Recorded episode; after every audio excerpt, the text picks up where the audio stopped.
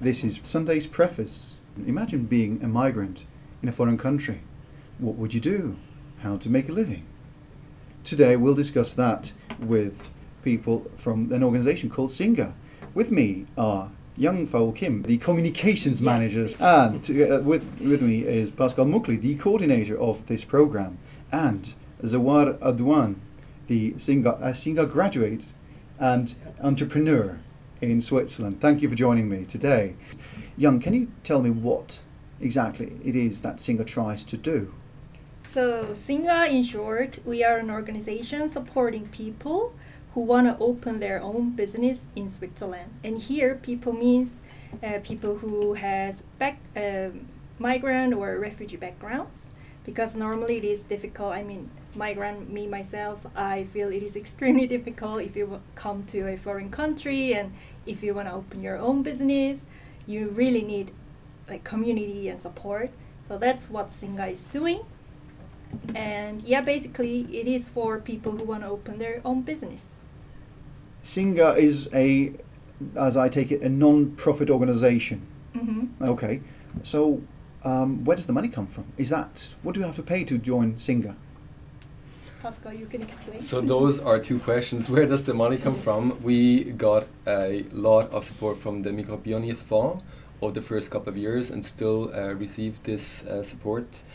And um, people have to pay uh, a certain amount in order to participate in a, prog- uh, in a program, but we have two um, fee structures basically.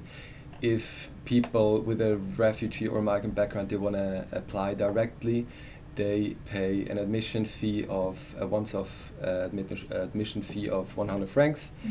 and then a monthly fee between 50 to 100 francs a month, depending a little bit on their salary, on their income, on their situation. And then there's a second fee structure uh, that addresses like an indirect application through uh, social departments, social welfare departments. Because when I got the email from the radio station, I thought Singa would be something like small, a non um, uh, non-profit organisation on a very local basis. Now you told me that it's not. If this is not true, and uh, No. justified by looking at the website, it's a quite a bigger thing. I It mean, is. Uh, Singa is a worldwide network. Yes, it is. So actually, initially, Singa started from Paris in 2012, and now we have many, many Singas in total 17 uh, cities in seven uh, countries. So six countries in Europe and one is in Canada. And in Switzerland, we have two offices, one in Zurich and one in Geneva.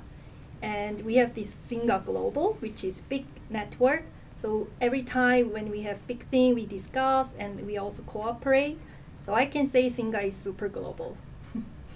Super global, you say. Yes.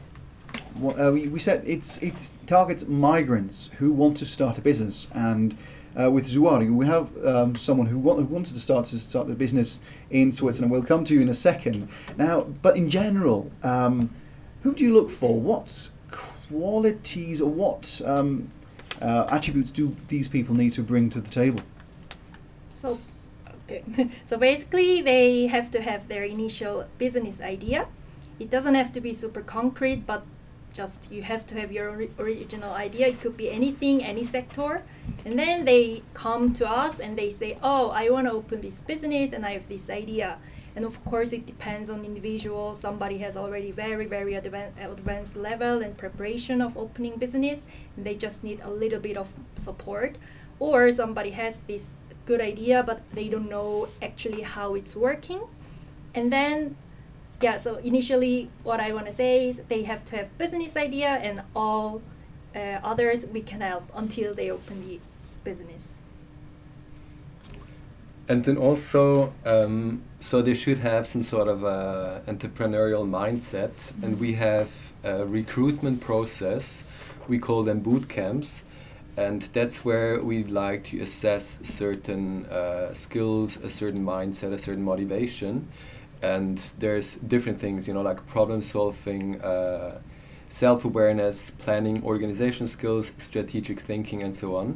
and we get a support from the very beginning from uh, Shuri. Those are experts from the private sector, as well as assessors, in order to really observe the participants and support them and really make them understand, you know, like what is the Singa journey all about.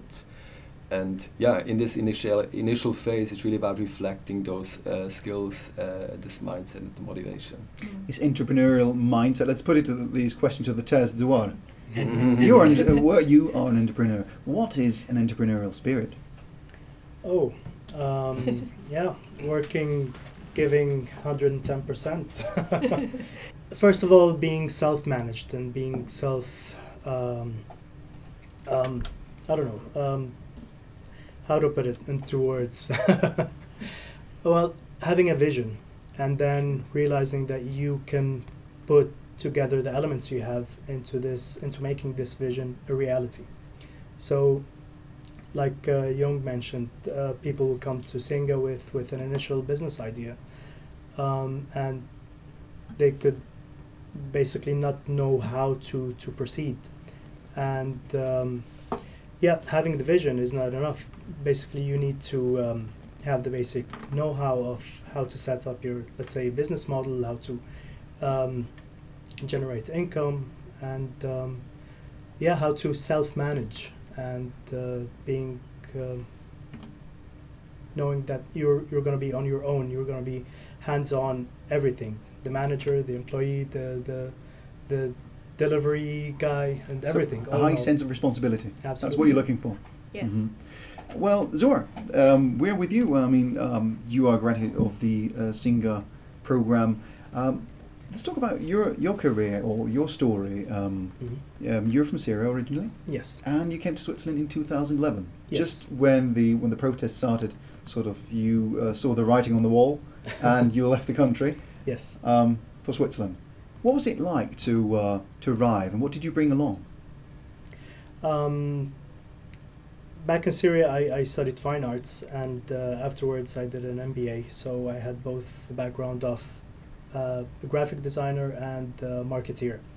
So I, my initial idea was to pursue my career back here in, in, in Switzerland and maybe uh, study, continue my studies as well, and uh, yeah, stay for uh, a year or two and go back to Syria.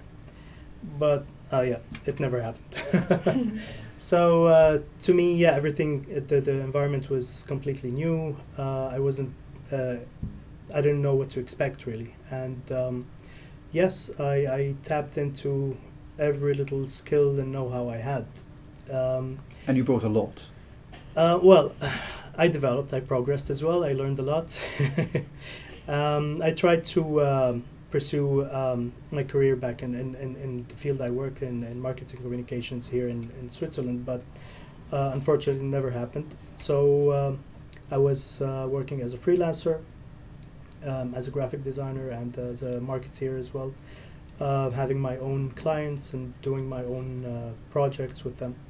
So If I may interrupt you there, what, why um, did, you, did it not happen, or why was it not successful to pursue or to continue what you were doing in Syria? Well, uh, basically, my, my diplomas weren't uh, recognized here, and um, even my, my uh, practical experience back in the Middle East wasn't um, acknowledged. So, uh, yeah, it's, it's a very different uh, environment here. So, I could not compete in that sense uh, in the job market within my uh, field. So, yeah, I turned into, uh, like I said, and other skills. So I taught myself woodworking. I taught myself um, uh, culinary, and uh, even yeah, uh, uh, metalwork as well. So yeah, from yeah, shifting careers. So shifting careers, leaving what you actually loved doing, uh, didn't you feel a sense of embitterment? Well, yes, Bitterness. yes, yes. Uh, indeed, I did. But again, um, it's it's it's a luxury to, in my opinion, to to fall down into uh, bitterness and, or into depression. So, yes, I was very passionate about my uh, about being a graphic designer and marketeer. But then I discovered new passions and new skills, which were equally rewarding. This problem of um, lack of recognition of no recognition of skills or diploma from from abroad is that something you see often at Singa? Yes, we see that often, and that's why you know, like when talking about our vision, that people should have you know, like uh, the same opportunities using their full potential, no matter what.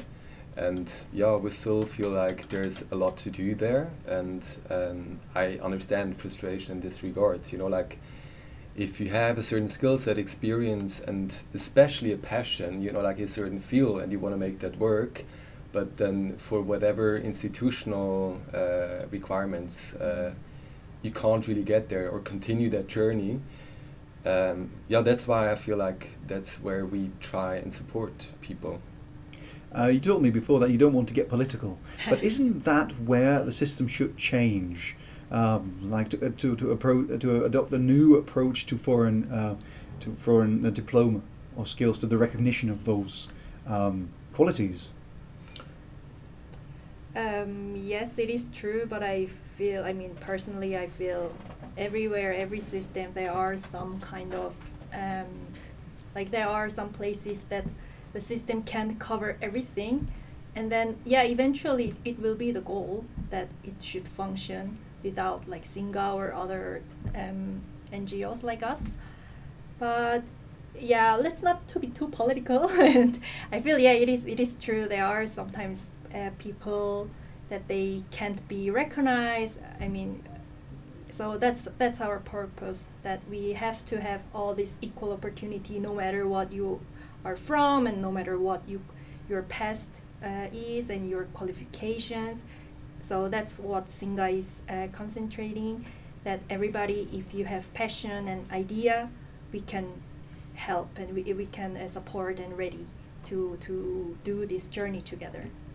What do you do with? Uh, sorry, you want to come in on that, Pascal? Yeah, and I just want to say now because it's not really political. I Mhm. feel just you know uh, it needs pioneers in a way. You know, like and Singa in Switzerland is still relatively new, so we're in the sixth cycle, which means in the sixth year here in uh, Zurich and in the fourth cycle in Geneva, uh, in Paris ever since 2012. But I mean, we're still relatively young, and I think it needs time. So we follow, you know, the the idea, the theory of change, uh, and we believe that there's a need for change, and but it still needs time. So, but I think we're on a on a great path. Uh, we we get a bigger and bigger network. We see there's an ecosystem of similar NGOs working with a similar target group um, offering similar programs, uh, sometimes more specified to, to only women, for example, Mm. with a refugee uh, migrant background and so on. But I really feel there's uh, a lot going on, and I think the thing is that a lot of people don't know yet that there's actually a lot going on. So this theory of change needs to become more and more visible, and that's why it's super essential also for us to be here and uh, share more about what we do, what Yeah. who Singa is. I'm happy to have you in the studio for that. Um, the Singa program tries to um, take uh, uh, people's passions and dreams and make them into a business. Mm. Now, Zouher, what was your passion? What was your dream before you started uh, the Singa program? somehow I wanted to bring um, peace of home to my new uh, to my new home. A piece or peace? A piece of my old uh, of Syria Mm. uh, to share with here in Switzerland. So um, basically, my idea was um, simple in a, in a, in a, in a way. Um, I wanted to share some of the um, handcrafts I, I, I enjoyed working with back in Syria during my, my uh, university years. So, um, yeah, this was, uh, I was really passionate about um, working with my hands and uh, tapping into these ancient crafts and sharing these um, beautiful techniques and beautiful items here with, with the local, local market, let's say. So, um, yeah, I came to Singa with this initial idea of bringing these products, these handmade products, um, to the local market, and uh, it, it, it progressed from there. So um, I decided if I wanted to, to support these artisans back in Syria, I need to include the local community. And the way to do that is to include local designers in Switzerland. So you have designers who would design items like um, household items, furniture, or personal accessories, and include the artisans back in, in, in Syria, the crafts people, to, to make it. So um, the outcome would be um, a blend of uh, contemporary versus traditional um, items to, to be um, yeah to be introduced here.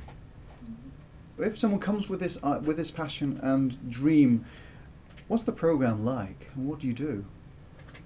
So, um, it's called an incubator, and I think um, many people might be confused with this terminology. I certainly was. I was as well. Business Uh, incubator. the business incubator, yeah.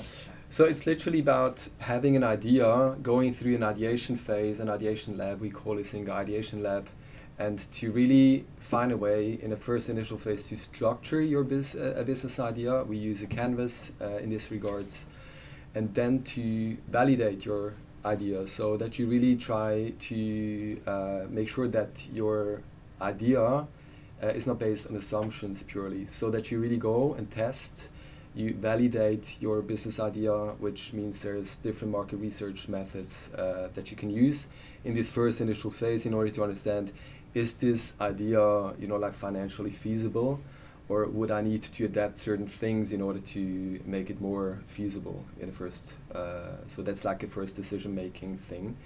So that's why the first program of the incubator, this Ideation Lab, is really a strong focus on understanding how to structure your idea and then how to validate it before you take any other you know, like uh, steps in regards to communication like the branding the marketing and so on because you're not sure yet actually what to communicate about so we like to stay in this first initiation uh, uh, ideation phase before diving into the next steps So coming to the, the hands-on experience, Zouher, your idea and passion was it met with with a, with a demand in the first analysis? Oh um, yes. So basically, what I learned from from the uh, the workshops with Singa is to set up what what is called the business canvas, and afterwards the minimum viable product, and then I did a survey, online survey, and I did even a, a field survey, and I tested um, the uh, you know how, how people would respond to to either the, the items themselves, the products, or the pricing, or the offering in general. So um, yes, there was a huge response, and knowing that Switzerland is one of the, I mean, highest in terms of people uh, paying attention, being uh, uh, conscious consumers, and paying attention to to choose uh, products with, with social responsibility and sustainability, of course. So, yep, um, this was one of the phases that I was happy to achieve to know that the products I would uh, bring along would, would have a market here. Mm-hmm. Well, you was you were lucky. What do you do? What do you do with um, ideas that um, just won't fi- find a market in um, in the local in the local spheres? What do you do then? So we have at the end, well, I mean, from the very beginning is uh, very much of a supported uh, process, a Singa journey, where people, you know, like they need to reflect in certain milestones, challenges, and so on, uh, their business idea and to really understand is there a market or not, and if it doesn't really make sense, then we have to be realistic and see uh, is, what ways are there to adapt the business idea to make it more feasible. Maybe change the idea completely. Maybe you know like to understand is what is the reason that it's not uh, feasible? Do i need support as a team member an additional team member? Because i'm a solo entrepreneur or i would be like a one man one woman show. Uh, there's you know like it very much depends on the business idea uh, if they need to change certain things and what the reasons might be that it's not going to be a success yeah You look like you want to come in on that, Young. No, I just wanted to add that's why we have these Singa supporters and mentors and also juries who have this expertise.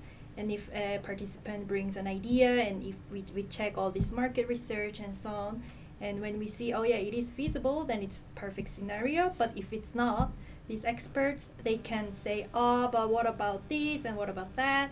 So we can uh, suggest, uh, what about you, like, a little bit pivoting your o- uh, original idea, but there is always way to find out how they can change a little bit of their idea, or it could be from really A to B or A to C, or it could be like A and version A1 and A2. So yeah, we can always find a way.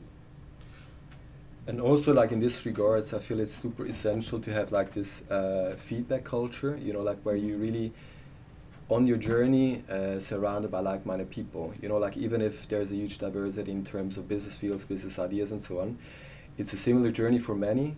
And you know, like if you can share, you know, whatever challenge you're confronted with, if you can share, uh, bounce off ideas uh, with like-minded people where you think like yeah actually i, I think they understand where i am. Uh, you understand the quality of the feedback. It really can help you you know like oh okay now i understand next steps could involve this and this. Uh, all within this framework within an environment where you can you know get further support. Even if you feel like in the ideation lab you know uh, i'm stuck i can't keep the momentum going uh, we offer different methodolo- uh, methodologies where you can receive like uh, on-demand one-on-one support for, for people who feel like they need support in a specific topic and so on, just to keep the momentum going and really, uh, yeah, have that flow at Mhm. some stage. When looking at uh, the uh, the um, graduates of the Singa program, um, I couldn't help but notice that many of the candidates do something uh, connected to their to their place of origin, um, uh, which is sort of obvious. Uh, however, um, this market might be saturated at some point if everyone wants to. It's be polemic at some point. Um, uh, if everyone wants to open a catering business with, um, say, Syrian Syrian cuisine, uh, so sorry, Zouher, um, the market will be uh, very quickly um, saturated with this idea. So, um, how do you? Is that a challenge that you face, or is that just my impression? So it's very important to say that we don't have. Uh, well, you say you're like with the catering. Uh, often people think or have this as a first idea or one of the first ideas coming uh, to their minds. You know, like oh, most probably it's going to be in gastronomy, Mhm. catering, and so on. This is one uh, out of eight business fields that we defined so far out of the evaluation process of the uh, previous cycles. Uh, but in general, that's why I say you know, like the whole market. The idea of the market research is really to find out, you know, like start with a market segment, uh, with a clear idea who your customer is, and then really go out to test: is this market really there? Is it existent? Do I need to, uh, you know, like add uh, further clients or whatever you want to say uh, to that market idea? But to really go out, validate, test this uh, in order to understand is it feasible or not. And I think even if there's you know like similar businesses in the same field, that's not necessarily you know gonna yeah it might be saturated the market at some stage, but maybe you have some sort of a unique value proposition that you can add to your offering, even if it's like the same basic idea, but you have something more that you can add, and that's gonna distinct yeah it's gonna be distinction uh, to be different from from everyone else basically. Well, one of the requirements um, is language. You, how do you deal with this with with the with the language issue? So yeah, of course, language it is um, important, and especially when you want to open your own business, language must be considered very well. And for our uh, Singa incubator, we are requiring, for example, we have two offices in Switzerland, as I mentioned, one in Zurich and one in Geneva. And if it's uh, like a French or German, it should be B1 at least. And also it could be English, but also like at least B1 level. That's we think it's a minimum requirement of communication, like and to do your own business. So let's say it's B1 for French or German or English. So Zouher, um, of course you, you, you studied English in, in, in Syria, but how was learning German? Challenging. um, yeah, I, I learned when I came when I first came arrived here to Zurich. Um, went to school and I uh, I think I, I reached say eins, but yeah, slowly I gave up on improving my my language furthermore. So uh, yeah, I still rely on English as my second language. As we can all hear now, um, truth be told, money is a, key- a key factor when you want to start a business. Uh, Singa, you don't uh, in, at Singa, you don't uh, uh, give out loans, do you? Um, No, that happen? Singa itself not, uh, but we have a network of 500 plus supporters uh, by now. Um, and there's always ways, you know, like in the incubation phase, specifically like in this initial phase, uh, is much more interesting, or, you know, like there's many ways like uh, to receive don- donations, uh, to do crowdfunding campaigns, and so on. Um, and we have to be very realistic here as well because often people start and they think like uh, I want to target you know like investors um, but maybe in this initial phase investors don't find it like too interesting yet so it needs time you know like that's why we say like we're an incubator towards the end with the Singa business we have uh, more accelerator topics where people want to grow scale their business and that's where it becomes more important or more interesting for investors as well um, but there as well, you know, like we need to uh, provide a very realistic uh, image uh, in terms of financials, and that's definitely a core module as well during the incubator.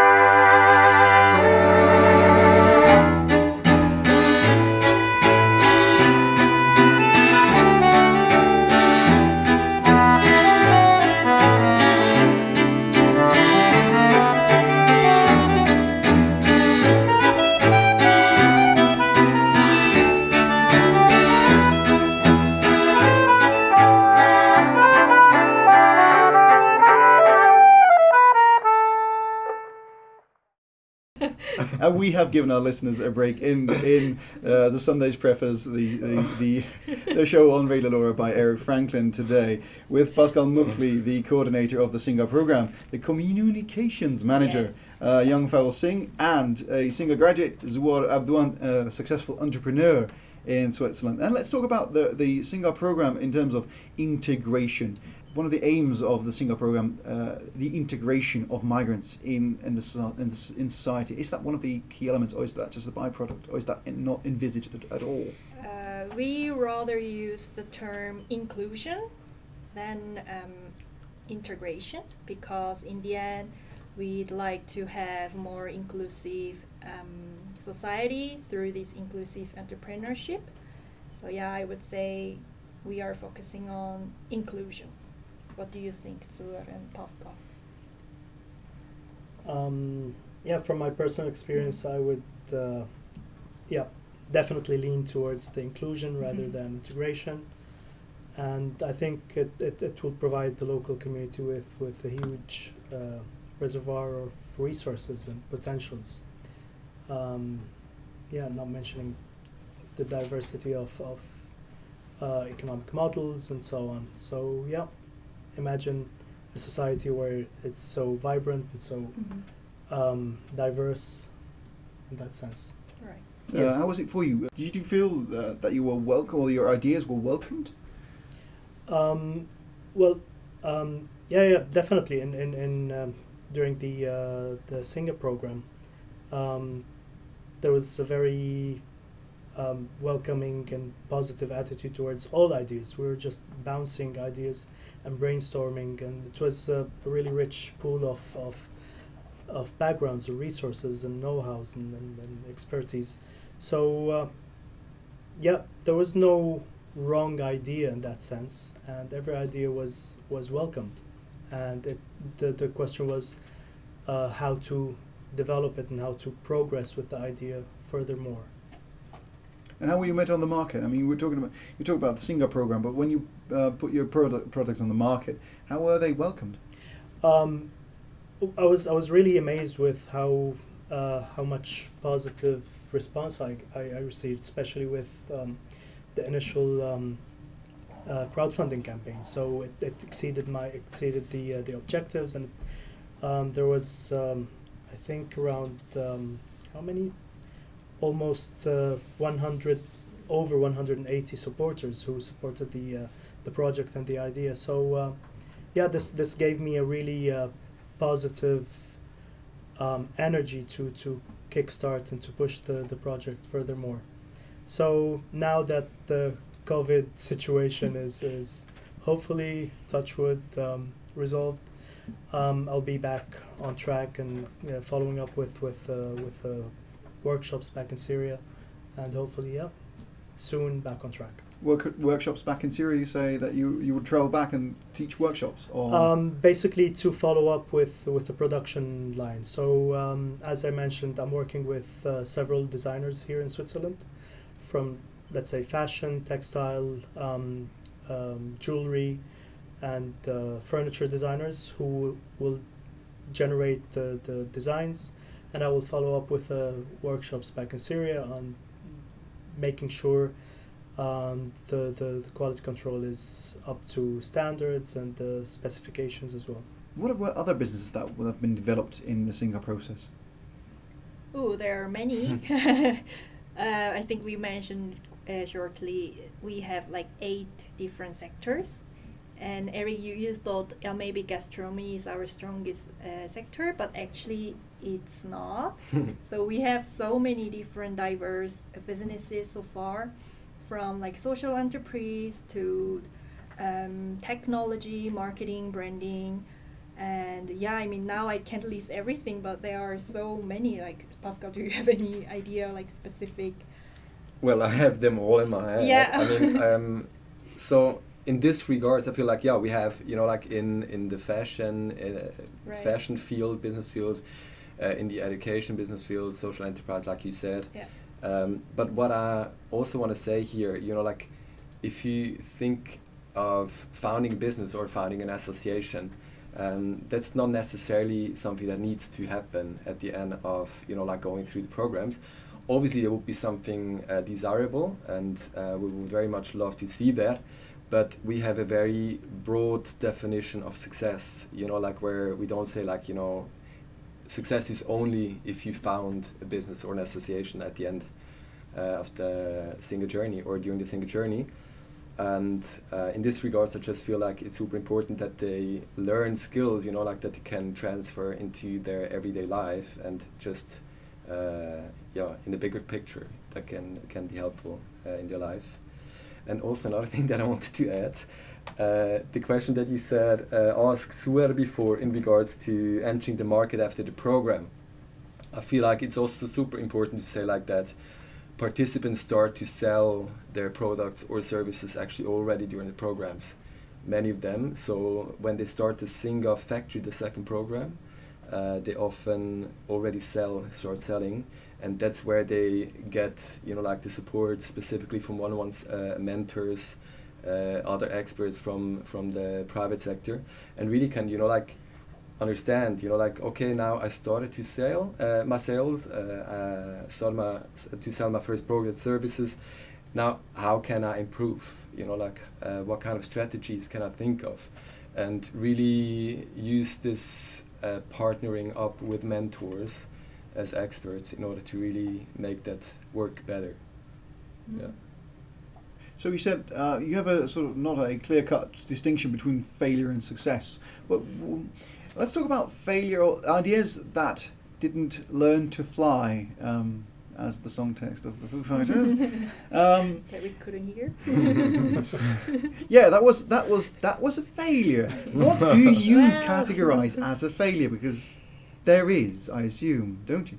I mean, maybe people will think, oh, so if you found your own business, that's success, and if you are not, you are a failure. But we don't say like that because everybody can learn something. I think Pa- Pascal said that in this uh, Singa incubator.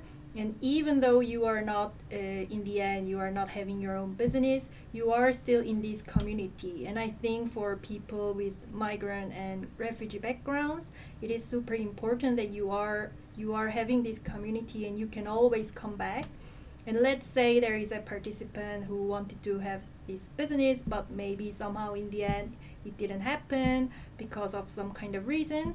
But still, it exists there, and if uh, she or he wanna do something else, or he wanna she wanna do maybe a bit later, they can always come back and they can say, "Hey, Singa, I actually have this idea now, and how can I do that?" Or, "Hey, Singa, I know I paused it because of my I don't know personal issues, or I had a second mind, but now I am ready. So yeah, we are always welcoming in this community-based um, Singa community. So we don't say it failure. We are always here, and they can always come back. So yeah, I, I, I, really don't think it's a failure. Right. What, um, Zouher, in your experience, what did you struggle with in, in this process um, that sort of brought you, maybe brought you to the brink of, of considering it a failure? Oh, um, well, let's say what I learned. Basically, I'm I'm I'm a little bit of a stubborn person, and I can be a little bit too attached to to my vision, to my ideas. So, what I learned is to be more flexible and to be more acceptant of of changing ways and changing um, approaches to make you know to make to make it to make a success out of out of the, initial idea.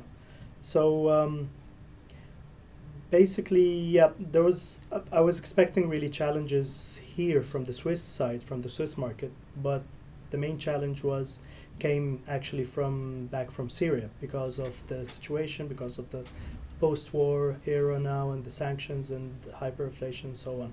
So, um, and yeah, with the Corona situation, it didn't make it any easier, of course. But however, again, I learned to to be more resourceful in that sense. So I was uh, more relying on producing items on my own rather than waiting for workshops to to produce um, until the situation is, is, is solved. So um, yeah, it's it's a matter of making, you know, the best case out of the worst scenario. Right, making the best scenario of the, in the worst situation. Oh yeah, Let's try some music Mhm. again. go for it.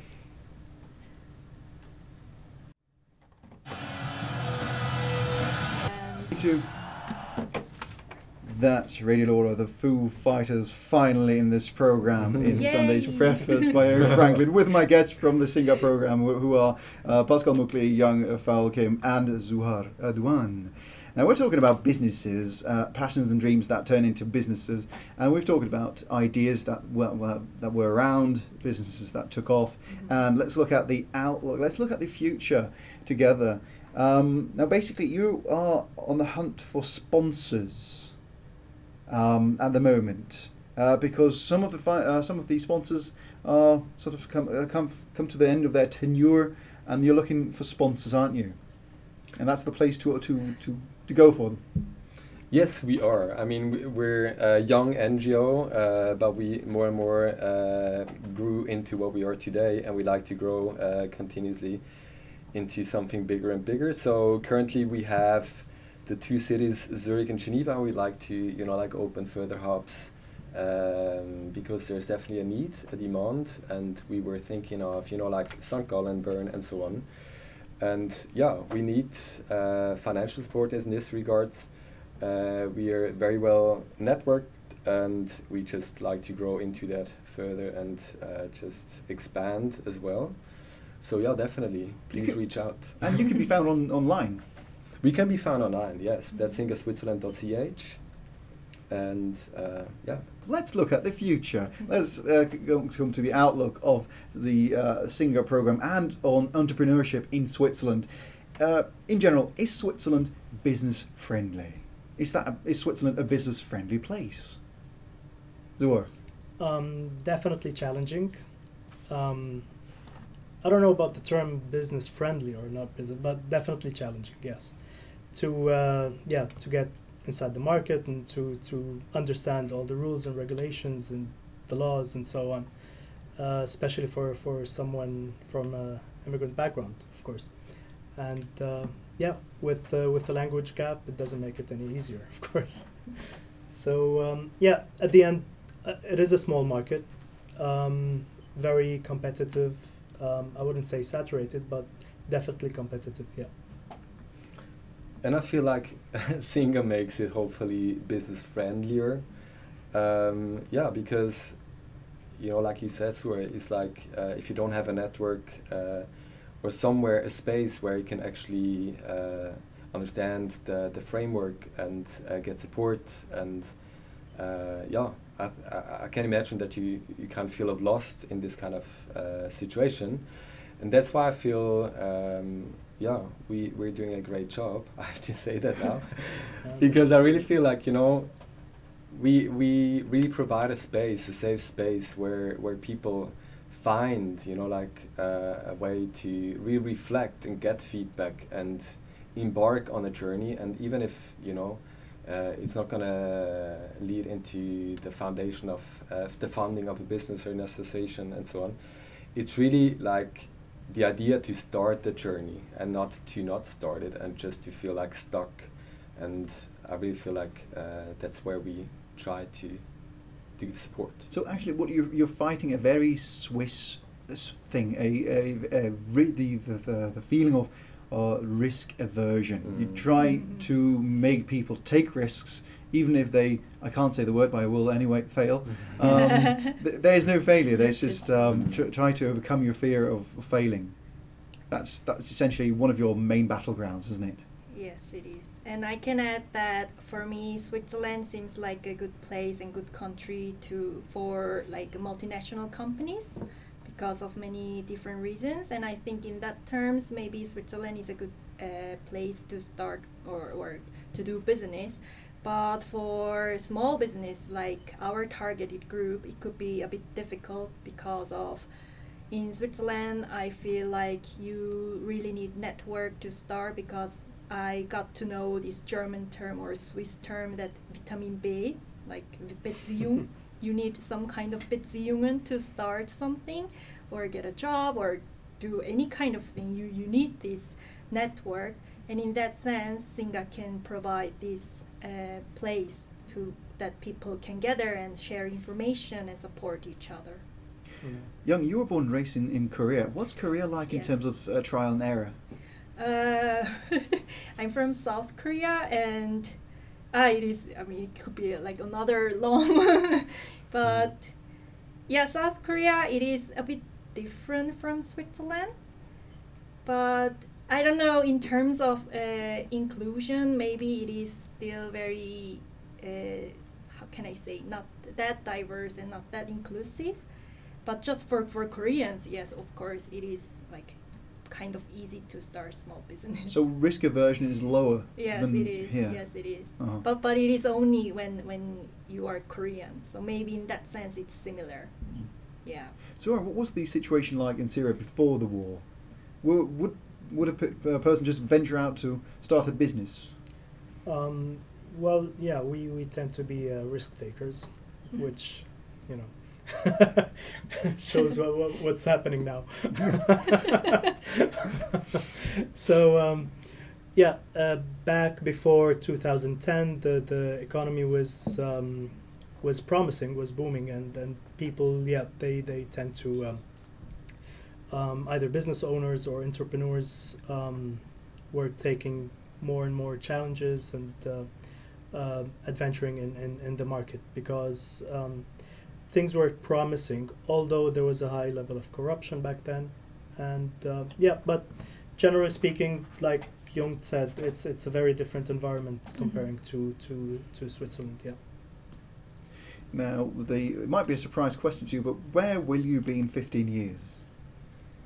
Fifteen years time, um, where where will you be, and where will your business be, Zouher? Um, I mean, you uh, have hopefully, I'll be retired. and you won't be 65, 65 by then, and you have something to share. Where will your business be in fifteen years? So, um, fully uh, running, um, of course, the, the business is We the Souk. Uh, so, uh, Souk, by, yeah, by the way, is Arabic for marketplace. So it's We the Souk, S O U K, dot com or dot ch. Um, I have plans to, to have uh, to set up an, uh, a Verein, a association, which is focused on culture, events, and activities to be uh, to support the business itself um, because at the end it's not the commodity it's not the product it's the storytelling it's the sharing heritage sharing history and uh, communicating so um, yeah, basically hoping that the, the, the business would be self-sufficient and with um, with the organization on the side, plus maybe a, a school to train the next generation of craftsmen and women. Right. Thank you, Zouher Adwan. Thank you very Pascal much. Muggli, where will you be in 15 Mm. years? Will you have your own business again? Who knows? Um, I just feel like we're gonna continue, you know, like following our vision and what you just said. Where uh, it's really nice uh, about, you know, like this high degree of diversity and sharing your story from your home country and so on. And I really feel that's so enriching for every society. You know, like we want to have a high degree of uh, diversity in order to learn from one another, to have conversations on eye to eye level, and to really, you know, like understand ourselves from uh, different angles. You know, and I feel like this entrepreneurship is such a nice uh, way to actually really see you know like what what happens behind a person what kind of dream is there and in order to yeah just feel rich much more enriched with all these different kind of stories and in this regards i just hope that we can follow our our vision that we can have more hubs uh, that at some stage we are not needed anymore because our society is much more inclusive and uh, yeah we embrace diversity and who knows? I, I always feel like i have many actually ideas ideas business ideas myself and i definitely might come up with a with another thing that i want to try out. Yes. Young, I think the same question goes to, goes out to you. Um, so actually, I recently started uh, working at Singa. It's been two months. So when I think about in 15 years, I'd like to say I want to be an expert in this um, in this sector. So let's say uh, NGO sector, because before I joined Singa, I was working in private sector and yeah I, I also have a family business in korea like generation by generation. And my actually fa- father want to have uh, expand his business in switzerland and in whole europe. So maybe in 15 years i will work two jobs and yeah i'm a bit too young to get retired. So i might be an expert in my my own sector and i can also help my uh, family business back in korea to expand in Europe that's also inclusive entrepreneurship. So yeah, that's my goal. Right. The last word goes out as well. If you met someone in the street who just arrived in Switzerland and who wanted to start a business, what would you say to this person? Singa. Just say Singa. you know, just go to Singa. Free of charge. No, um, yeah, definitely um, talk about your project. Don't keep it to yourself. Challenge your ideas, and um, yes, pursue your vision. It, it, if, I mean, if I could do it, anyone can do it. That was Zouher Adwan in the Sunday's preface on Radio LoRa on the program of Singa. Also with me, young Faul Kim, the communications manager of the same NGO, and with Zurich coordinator Pascal Muggli in the show by Eric Franklin, always on Saturday from 2.30 to 3.30. In, the, in this last round, how would you like to reach out to the listeners, Pascal Muggli? So yeah, uh, there's many different ways. Um, in the first place, there's what you said before. You know, like uh, we always looking for financial support. Uh, that would be definitely one option uh, if there's ways to financially support us.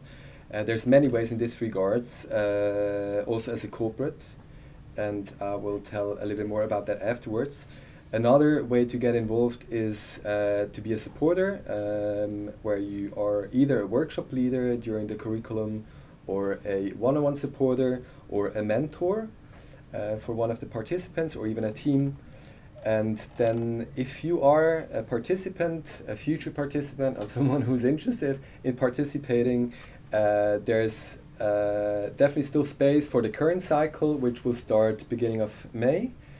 And if you have a more advanced uh, business idea or you already uh, implemented, founded your business or your association, you can still contact us for the Singa business module where we can provide support uh, for advanced uh, participants. And in regards to get on board as a corporate, uh, like corporate social responsibility. There's many ways, like we defined six types of involvement, how you could uh, get on board with Singa with fun activities, uh, with a hackathon, and so on. A lot of this information will be uh, on our brand new webpage, will be which will be launched uh, end of April. But you can still go on to the webpage and see uh, on the Get Involved button uh, the many times of different involvements or just simply reach out to us uh, by email on info at uh, singaswitzerland.ch or just give us a call. Or you can also find us on many social um, networks such as Instagram, LinkedIn, and Facebook. So just um, search Singa Switzerland and you can find us. Um, yeah, for me, uh, definitely always on the look to collaborate with uh, designers, um, investors, if interested, and uh, yeah, I'll I'll handle the the craftspeople side. So definitely, yeah. If you're a designer, if you're looking for a, a challenge to collaborate, to to do uh, something new, um, just visit wethesouk.com and uh, get in touch. All details will be in, this, in the description below the podcast.